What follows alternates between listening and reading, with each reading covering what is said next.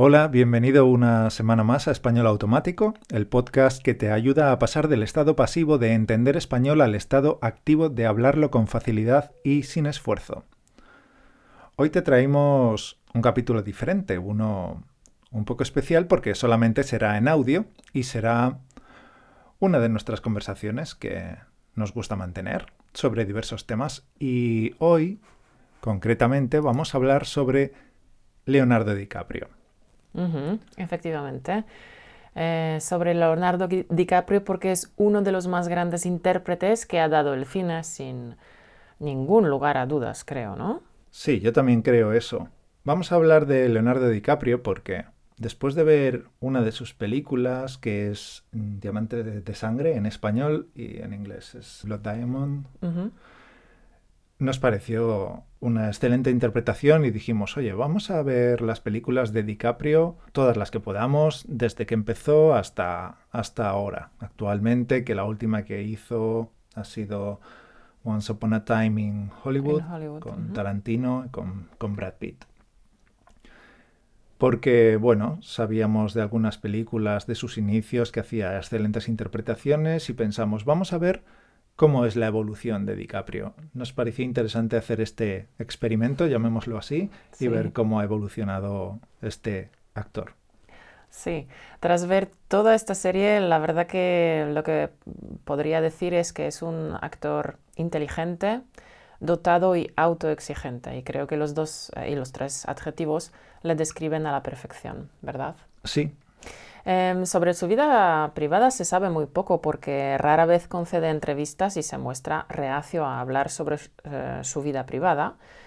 Es una pena porque valdría la pena conocerle fuera de lo que es interpretar un papel en, en la pantalla, pero bueno, es su elección y hay que respetarlo. Bien, la verdad que durante su carrera ha sabido labrarse reputación de profesional y de comprometido ecologista. ¿no? Ha utilizado esa fama para concienciar a la sociedad eh, en este sentido.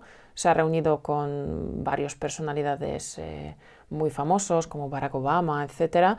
Ha ejercido como portavoz de Naciones Unidas y ha producido siete documentales. Sí, em, es mensajero de la paz de la ONU. Sí. Hmm. Eh, lo, que, lo que estuvimos comentando mientras estuvimos viendo todas estas películas con Mauro es que no le era fácil llegar a donde está porque siempre ha sido considerado como un niño guapo, niño bonito. Efectivamente, muchos actores tienen este, este hándicap porque son guapos y no se les valora porque bueno, han llegado ahí porque son guapos, ¿no? Y también ocurre esto mucho con las mujeres, por supuesto. Sí. Y, ya desde, bueno, la primero por lo que se conoció a Leonardo, a Leonardo DiCaprio, más que por las películas, era por aparecer en las carpetas de las adolescentes. Efectivamente, esto era un fenómeno llamado leomanía, ¿no? Ah, sí, es verdad. Yo esto me acuerdo muy bien porque tengo la misma edad, tengo un año menos creo, nací el año anterior, y entonces yo sé cómo todas las adolescentes tenían sus fotos en sus carpetas, ¿no? Todas tus compañeras del colegio. ¿no? Sí.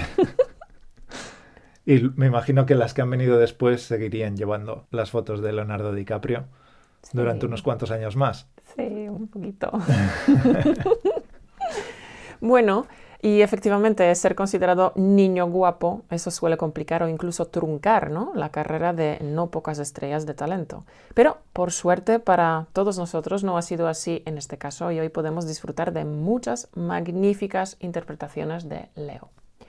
Sí, Leonardo DiCaprio empezó apareciendo en una serie de televisión muy famosa que se llama, en España era Los problemas crecen, que es con no recuerdo el actor principal ahora, era otro ídolo adolescente.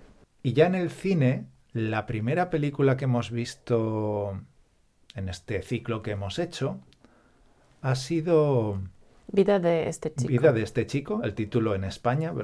Bueno, ya sabéis que en España los títulos de las películas se traducen muchas veces, otras veces no, e incluso en en otros países hispanos lo traducen de otra manera. Ahí. Esto siempre en la Wikipedia se puede encontrar el título original, el título en España, el, título en México. es muy curioso porque a veces los títulos no solo se traducen, sino que a veces se cambian, totalmente. Bueno, en este caso el título es Vida de este chico, que es traducción literal. Y ya empieza DiCaprio con una excelente interpretación. Sí. Sí, la verdad que esta película me impresionó mucho de la, capacidad interpretativa que ya estaba demostrando DiCaprio. Apareció al otro grande a su lado, a Robert De Niro, que hacía en la película de su padrastro, que bueno, si alguien no ha visto la peli, pues en principio era eh, que DiCaprio tenía una madre que, es, que era divorciada, estaba divorciada y conoce a este amable, en principio, mecánico de taller y se casa con él, pero eh, ahí muestra su, su, verdadera cara, ¿no? Se muestra este pasamos ya abusivo. De spoilers. no, aquí. Esto, no, no es un spoiler, es que es un padre tiránico, irracional, abusivo y le hace la vida imposible a, a, a nuestro DiCaprio. Bueno, se nos han acabado las pilas de uno de los micrófonos, así que ahora vamos a, grabar con el mismo micrófono y a lo mejor hay una diferencia de, sonido, pero bueno, no... Un imprevisto que surgen a veces. No sé por qué, se han acabado unas pilas recién cargadas. bueno, pues yo antes de que se ha acabado el micro, estaba diciendo que ahí DiCaprio se encuentra con este padrastro abusivo y tiránico total que le hace la vida imposible y los abusos del padrastro empeoran la situación, parece inaguantable y DiCaprio está entre la espada y la pared. Y cuando hay situaciones así, situaciones sin salida, es cuando DiCaprio de verdad que está que se sale. ¿no? Destaca muchísimo en este tipo de situaciones extremas, creo yo. Sí, la verdad es que ya no me acuerdo mucho porque nos hemos metido entre pecho y espalda unas 20 algo películas, 23 o algo así. Esta ha sido la primera que hemos visto del ciclo. Sí. Y yo me acuerdo perfectamente. Yo ¿eh? me acuerdo de que me pareció impresionante porque pensé, wow, ya empieza a un altísimo nivel. No sé cuánto llegará a evolucionar como actor con el paso del tiempo y la experiencia, pero empieza a muy altísimo nivel. Y era una sorpresa porque, bueno, siendo conocido como, como ídolo de adolescentes, básicamente, hasta unos años después, porque hay algunas películas más que todavía se le conoce como un ídolo adolescente, aún así en esta época tiene excelentes interpretaciones como ahora comentaremos. Sí, eh, a mí me gustó muchísimo esta película y su interpretación y también obviamente Robert De Niro, muy buena interpretación de su papel. En la segunda película que nos gustaría eh, destacar es A quien ama a Gilbert Grape, What's Eating Gilbert Grape. Ah, aquí su interpretación trasciende a lo a la clásica interpretación de una persona retrasada mentalmente. Le dota de, una profundidad y de, un, de, una humanidad que realmente hace que, destaque. ¿No? Hmm. Esta película no la hemos visto ahora, cuando hemos visto este ciclo. Yo la recuerdo vagamente. Es una película en la que aparece con Johnny Depp. Y el problema para yo poder valorar a DiCaprio es que Mm, cuando la vimos, la vimos en español, doblada al español. Así que no es el mejor ejemplo para, para valorar la interpretación de un actor. Así que prefiero no comentar. Me gustaría verla de nuevo. Yo, sin, eh, sin, embargo, sí que me acuerdo de esta película y la interpretación ha sido tan, tan buena que le valió, eh, le otorgaron nominaciones al Oscar. O sea que... Ha estado nominado seis veces Leonardo DiCaprio. Sí. El siguiente papel el de Diario de un Rebelde, que en inglés es The Basketball Diaries. Es también increíble, muy, ¿no? Una interpretación muy llamativa. Yo la vi hace muchos años esta película y, bueno, no sé si la he visto ya tres veces en total, pero, pero esta vez que la hemos visto en versión original, wow, es muy bueno DiCaprio, muy bueno. Tiene detalles en su interpretación que dan mucha aportan mucho la personalidad del, carácter del personaje. En este caso tenía estas escenas en las cuales él estaba totalmente desquiciado y llorando y gritando, que lo hace muy bien, muy bien.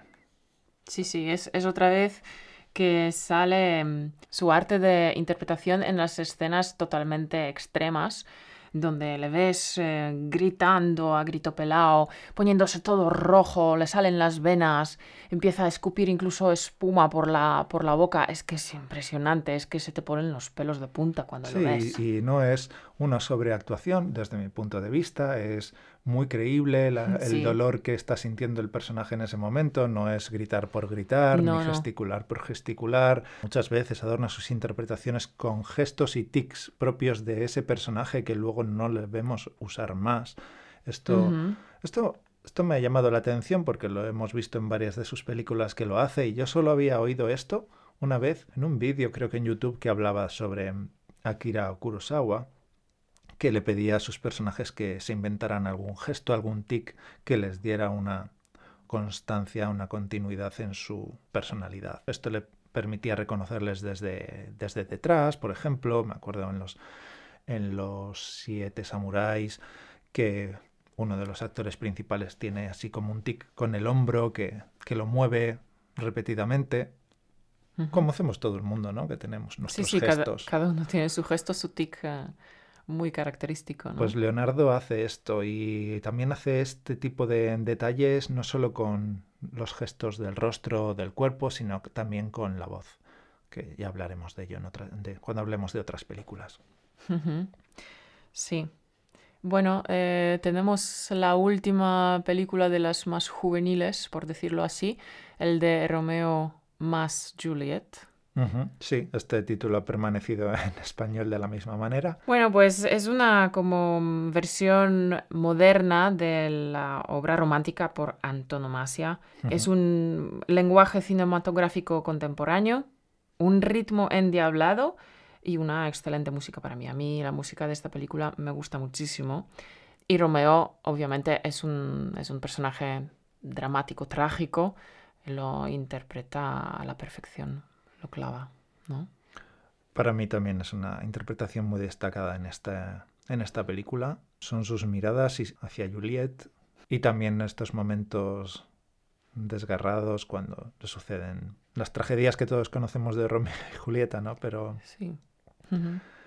también es una de las películas que tengo en la cabeza la imagen de determinadas interpretaciones suyas. Algunas de ellas apenas hay diálogos hay una, una escena que mm, él está observando a, a Julieta a través de, un, no sé si es un cristal, una pecera, ahora no recuerdo. Sí, es la pecera. Y, y, su cara es que es totalmente convincente. Sí, estoy totalmente de acuerdo. Además, es convincente de ser Romeo, no es convincente de ser un, un bobalicón enamorado, es de ser Romeo, ¿no? sí. sí. Bueno, que era un bobalicón enamorado también, pero vale. Hombre, es una obra romántica, hombre, ¿qué dices? Bueno, esto diríamos que serían estas películas las más destacadas de su periodo, vamos a decir, más juvenil. y ah, luego... antes de cambiar de tema, me gustaría mencionar que esta película me ha sorprendido muchísimo, me ha parecido buenísima y muy adelantada a la época en la que se grabó. Este director, no sé el nombre, pero he visto que tenía al menos otras dos películas que me han llamado mucho la atención también. Una es de DiCaprio que hablaremos más tarde, que es El Gran Gatsby, que tiene una estética también que entonces, entonces ves la relación con, con esta otra, ¿no? Con Romeo y Juliet, con la, estética que tiene tan diferente. Y la, la segunda película que quería comentar de este director, ahora mismo ya no me acuerdo cuál es, te la dije el otro día. Eh, sí, no me acuerdo. Bueno, sé que también es el director de Moulin Rouge, creo que es, que no la he visto, así que... Ah, sí, Moulin Rouge, yo sí que he visto fragmentos y sí, tiene una estética parecida. Y me parece que saca película este año 2021. ¿Ah, sí? ah, sería interesante verla. Bueno, pues sí, a mí también me gustó este Romeo y Juliet con esta, este lenguaje moderno, ¿no? No sé, muy interesante, muy interesante esta interpretación y para nada, para nada disminuye el valor de la obra, sino, no sé, es como un valor añadido para mí. Sí. ¿Qué? Las pelis de adulto. ¿Cuál es la primera que te llamó la atención? La primera que me llamó la atención de las de adulto, porque, hey, también hay que decir que algunas películas le hemos visto normal. No podemos decir que porque lo haya hecho más flojo, a un menor nivel, o porque tal vez el papel era así y no daba para más, o el, Sí. el guion, las líneas de diálogo, etcétera, no le han permitido sacar más de ahí, o no ha sido capaz de hacerlo, no lo sé. Incluso eh, hay una, hay una película que, oye, hay que ¿Qué? decirlo, que me ha parecido flojo, flojo. ¿Cuál? La del hombre de la máscara de hierro, que Ah, sí. interpreta a, a dos personajes, ¿no? Que son gemelos. Y es que no. Bueno, flojo, flojo. Pero bueno, es la única que he visto, le he visto flojo, flojo. Hay otras que está más plano, es más, bueno, un, un actor que cumple. Y para mí una de ellas es Titanic, que es una película en la que no destaca. No, bueno, hay algunas escenas donde, donde está realmente bien y Sí, otras, y otras sí. simplemente el papel no es para que él luzca, es más bien un- Sí. una- la peli sobre Kate Winslet. Ahí ella es la que luce más. Sí, O sea que, bueno, es lo que decimos, ¿no? Es que depende qué papel te toca, si Claro. realmente es un papel destacable o es un papel secundario, que ahí es un poco secundario, más bien. Bueno, Pues la primera que me ha llamado la atención como gran interpretación es El aviador. El personaje da para mucho porque es un personaje complejo. Sí, en esta película DiCaprio realmente se deja la piel, ¿no? Interpretando este papel. Lo interpreta pues con todo su ser. Realmente tiene un mogollón de tics. Tiene eh, tics tanto en la cara como en la voz, como en todo su cuerpo. Interpreta a Howard Hughes, que era uno de los personajes más conocidos de- del siglo XX en Estados Unidos. El hombre este ha sufrido trastorno obsesivo compulsivo, era, era un hombre impredecible, ¿no? Guiado siempre por esta incontrolable compulsión de ser el mejor, tener el- la flota más grande, la casa más grande, ser el más rico, salir con las mujeres más bellas y más inteligentes. O sea, todo al máximo, ¿no? Todo como, ¡guau! ¿No? Sí, y, sí. y creo que, que DiCaprio lo clava, o sea, lo ha hecho muy bien. Muy bien, lo ha hecho muy bien. Bueno, ahí en esta peli también estaba Kate eh, Blanchett, que estaba interpretando a Catherine Hepburn Es verdad. y lo ha hecho también muy bien. Uf, o sea, era una interpretación también muy buena, o sea que la peli, aunque sea por estas dos interpretaciones, vale la pena. Vale la Ujú. pena verlo, ¿no? Ujú. La siguiente que me llamó la atención ha sido la que ya hemos mencionado, Diamante de Sangre, que... ¿Por qué? Porque, bueno, eh, sigue siendo un, un personaje guapo, pero está haciendo un está haciendo una interpretación de un personaje que no que el físico no ayuda. ¿no? Porque es un es que no quiero hacer spoiler. Bueno, es un personaje un poco oscuro, dejémoslo así, ¿no? Sí. Y, y claro, cuando tienes un físico agradable, eres guapete, rubio, ojos azules, cuesta hacer este tipo de papeles. Sí. Es, de- es Y- verdad. Y me pareció tan convincente, aparte de que está ambientada en Sudáfrica y hace un acento muy específico de un grupo étnico que vive allí. Sí, es, es importante subrayar, eh, lo has dicho, pero es importante subrayar que todas las películas estas de este ciclo hemos visto en versión original, precisamente pues porque una herramienta muy importante del actor es su voz.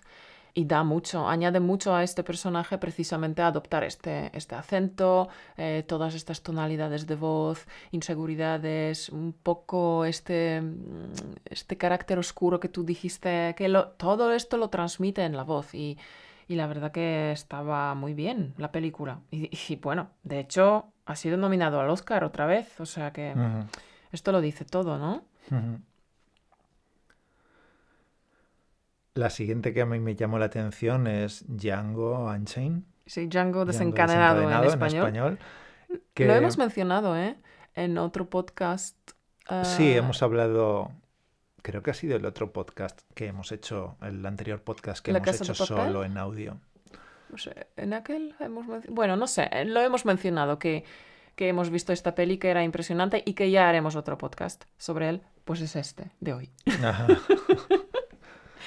bueno, aquí en Django tiene un papel menor. Aparece un rato, no, no está durante toda la película, pero es un papel muy contundente como estos personajes que Tarantino mete en sus películas que aparecen mm, 15 minutos y dices, wow, te, te acuerdas de él para toda la vida.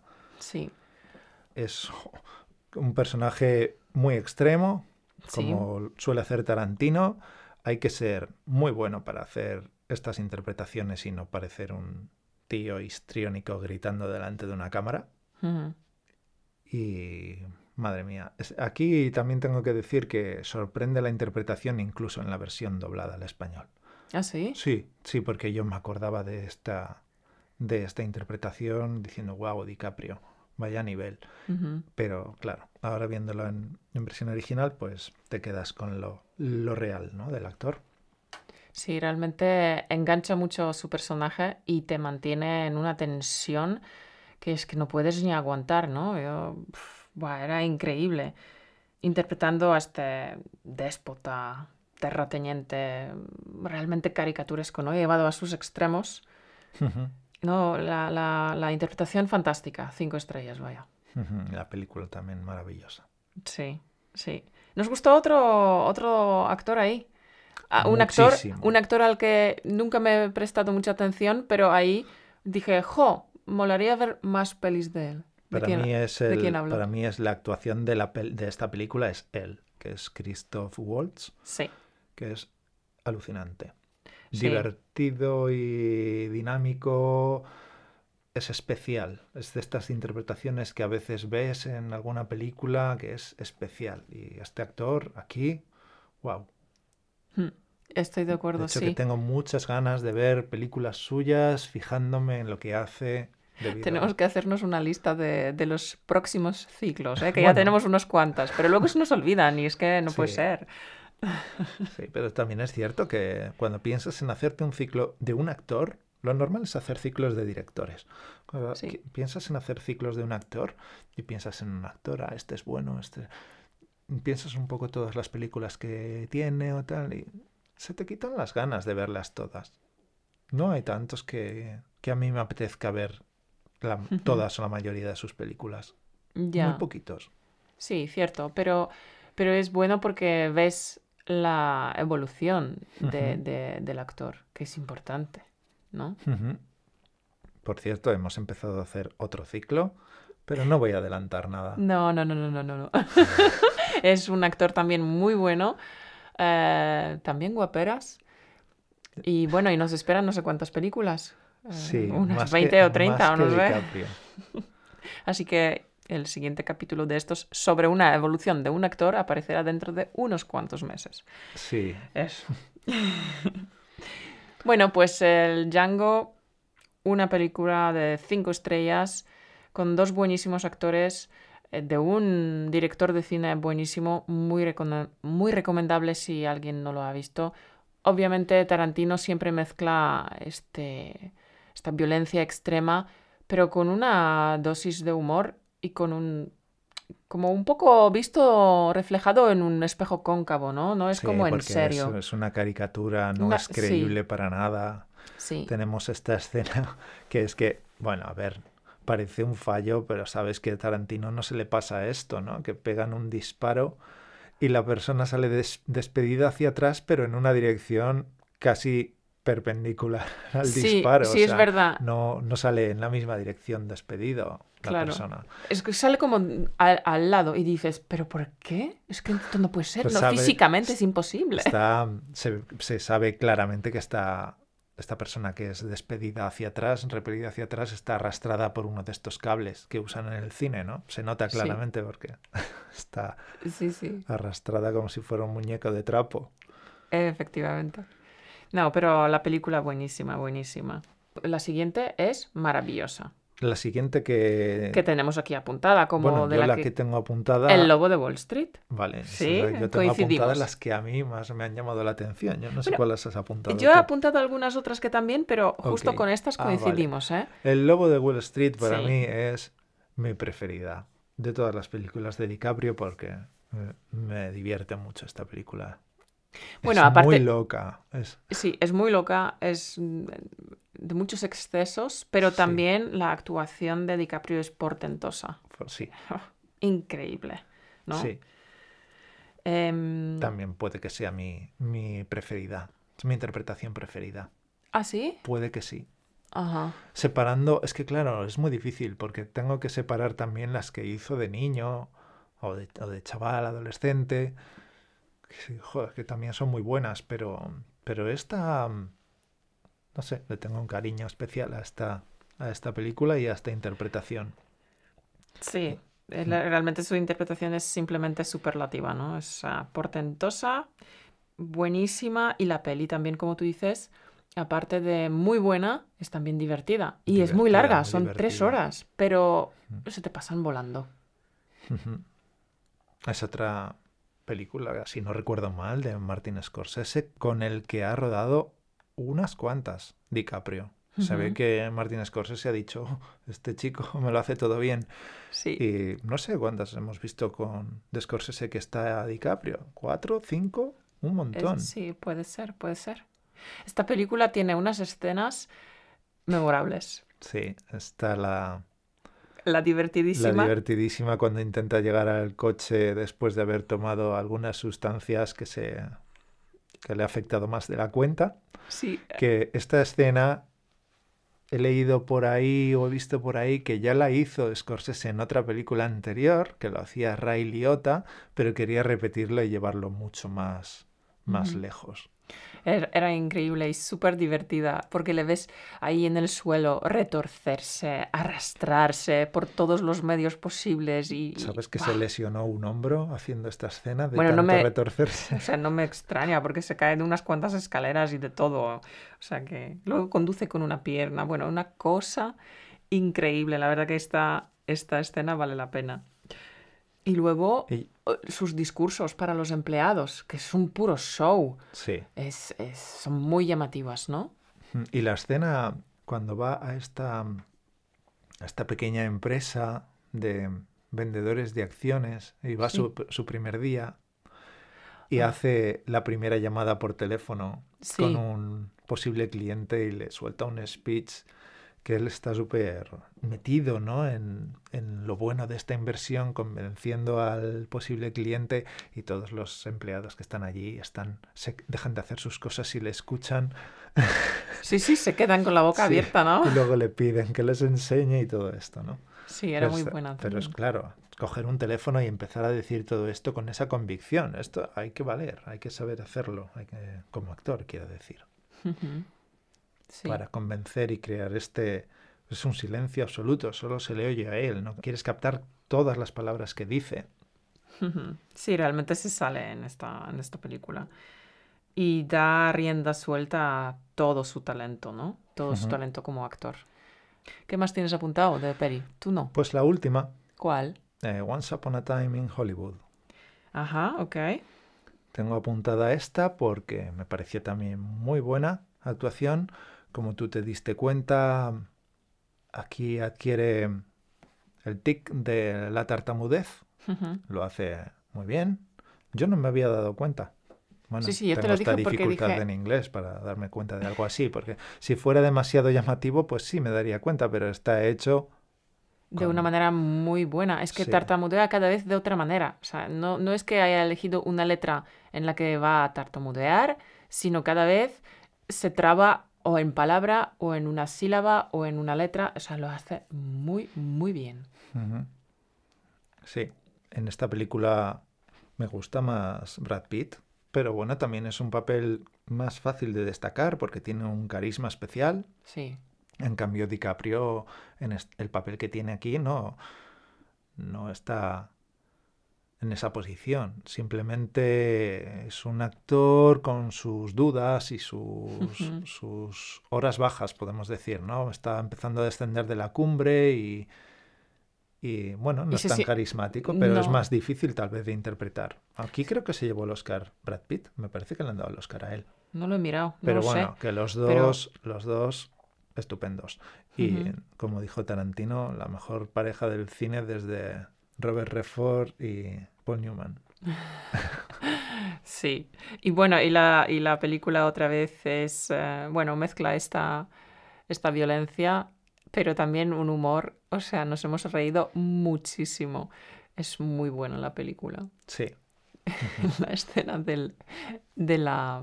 Es casi hasta el final, hacia final de la, de la película, cuando DiCaprio está en la piscina ahí con Sí, sus cascos. O sea, es, claro. es buenísimo. Además, es muy curioso como película de Tarantino porque estás viendo la película y pasa una hora y pasa una hora y media y dices, esto no es lo típico de Tarantino, ¿no? Pero bueno, al final no puede, no puede faltar. Sí, sí, buenísimo. Está todo condensadito. Pues sí, grandes actuaciones, tanto de DiCaprio como, como de Brad Pitt. ¿Y tú qué? Veo que no tienes ninguna apuntada. No, no. Sí, Así ya que sé que a lo destacar. mejor se espera que en la lista esté El Renacido, ¿no? De Revenant, porque es la que le, la película por la que le han dado el Oscar, el único Oscar que tiene. Pero, Pero no, no es que nos haya encantado tanto, tanto como las demás que hemos destacado aquí. No, de hecho, me gusta más la interpretación de Tom Hardy en El Renacido que DiCaprio. Y no es que me parezca mala, simplemente, bueno, el papel, el papel es más, más plano, ¿no? Sí, No tan- tienes una persona sufriendo las inclemencias del tiempo y de las, Injusticias sociales, por decirlo sí, así, ¿no? de las injusticias de la naturaleza también. Sí. y, y ya está. y vivir esa vida de, de vivir en las montañas llenas de nieve cazando De aquella época. Bueno, sufrir tras sufrir es... Ya. Pues em, yo tengo una más apuntada que a mí me encantó. ¿Sabes cuál? ¿Cuál? Revolutionary Road. Ajá, lo que pasa que no la hemos visto ahora, en este ciclo no, No, la eh, hemos no, visto. hemos visto hace tiempo. Yo, de hecho, lo he visto dos veces y, y luego he leído también el libro porque es que me encantó. Es una película muy especial para mí. Es una película que muestra la cara menos amable, ¿no? del sueño americano a través de, de- un matrimonio en crisis. Ahí sale con él una actriz que a mí me encanta, Kate Winslet. Y mm, hay que decir que ambos actores se salen. Mm, No sé por qué, incomprensiblemente, ninguno de los dos estuvieron nominados al Oscar por su trabajo en este largometraje. Y no entiendo por qué, porque los dos son increíbles.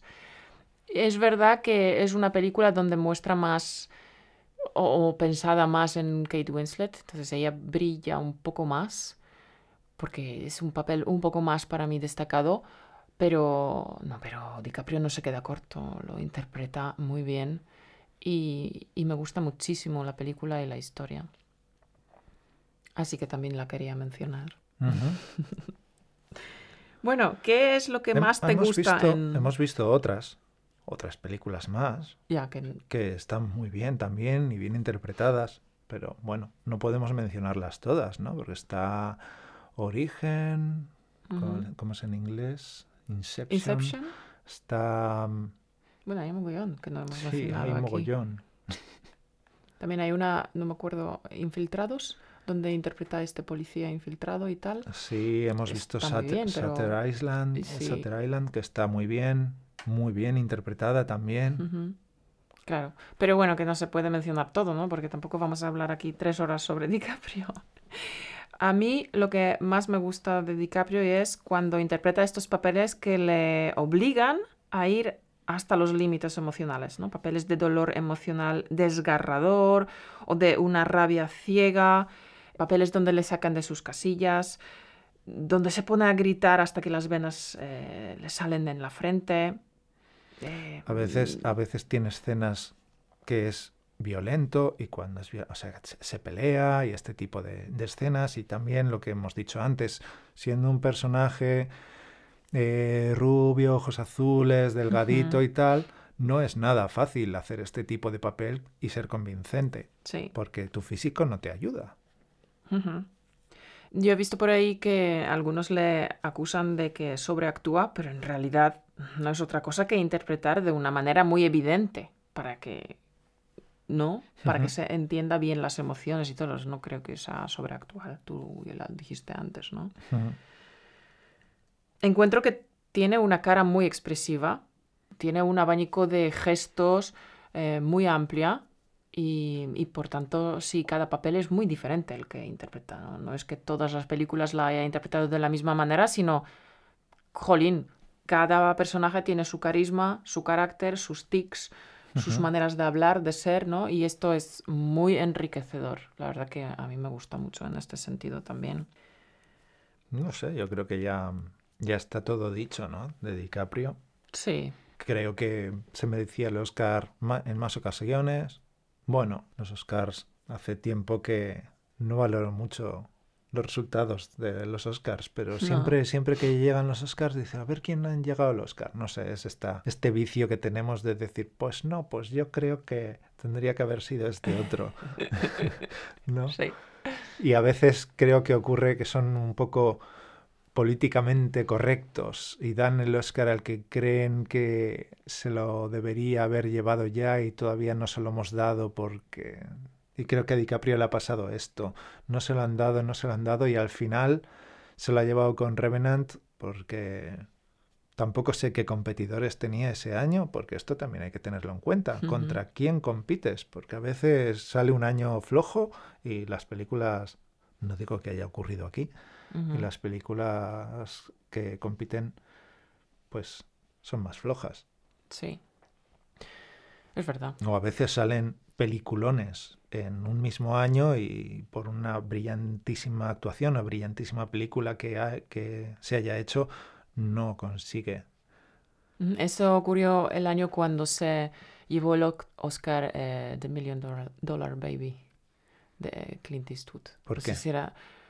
¿Cómo que ocurrió? Año 2004. Quiero decir que competía DiCaprio con... ¿Con qué película? No me acuerdo, pero el año 2004 era, creo. Y, y, entonces eh, Eastwood, Eastwood recibió el Oscar. Ajá.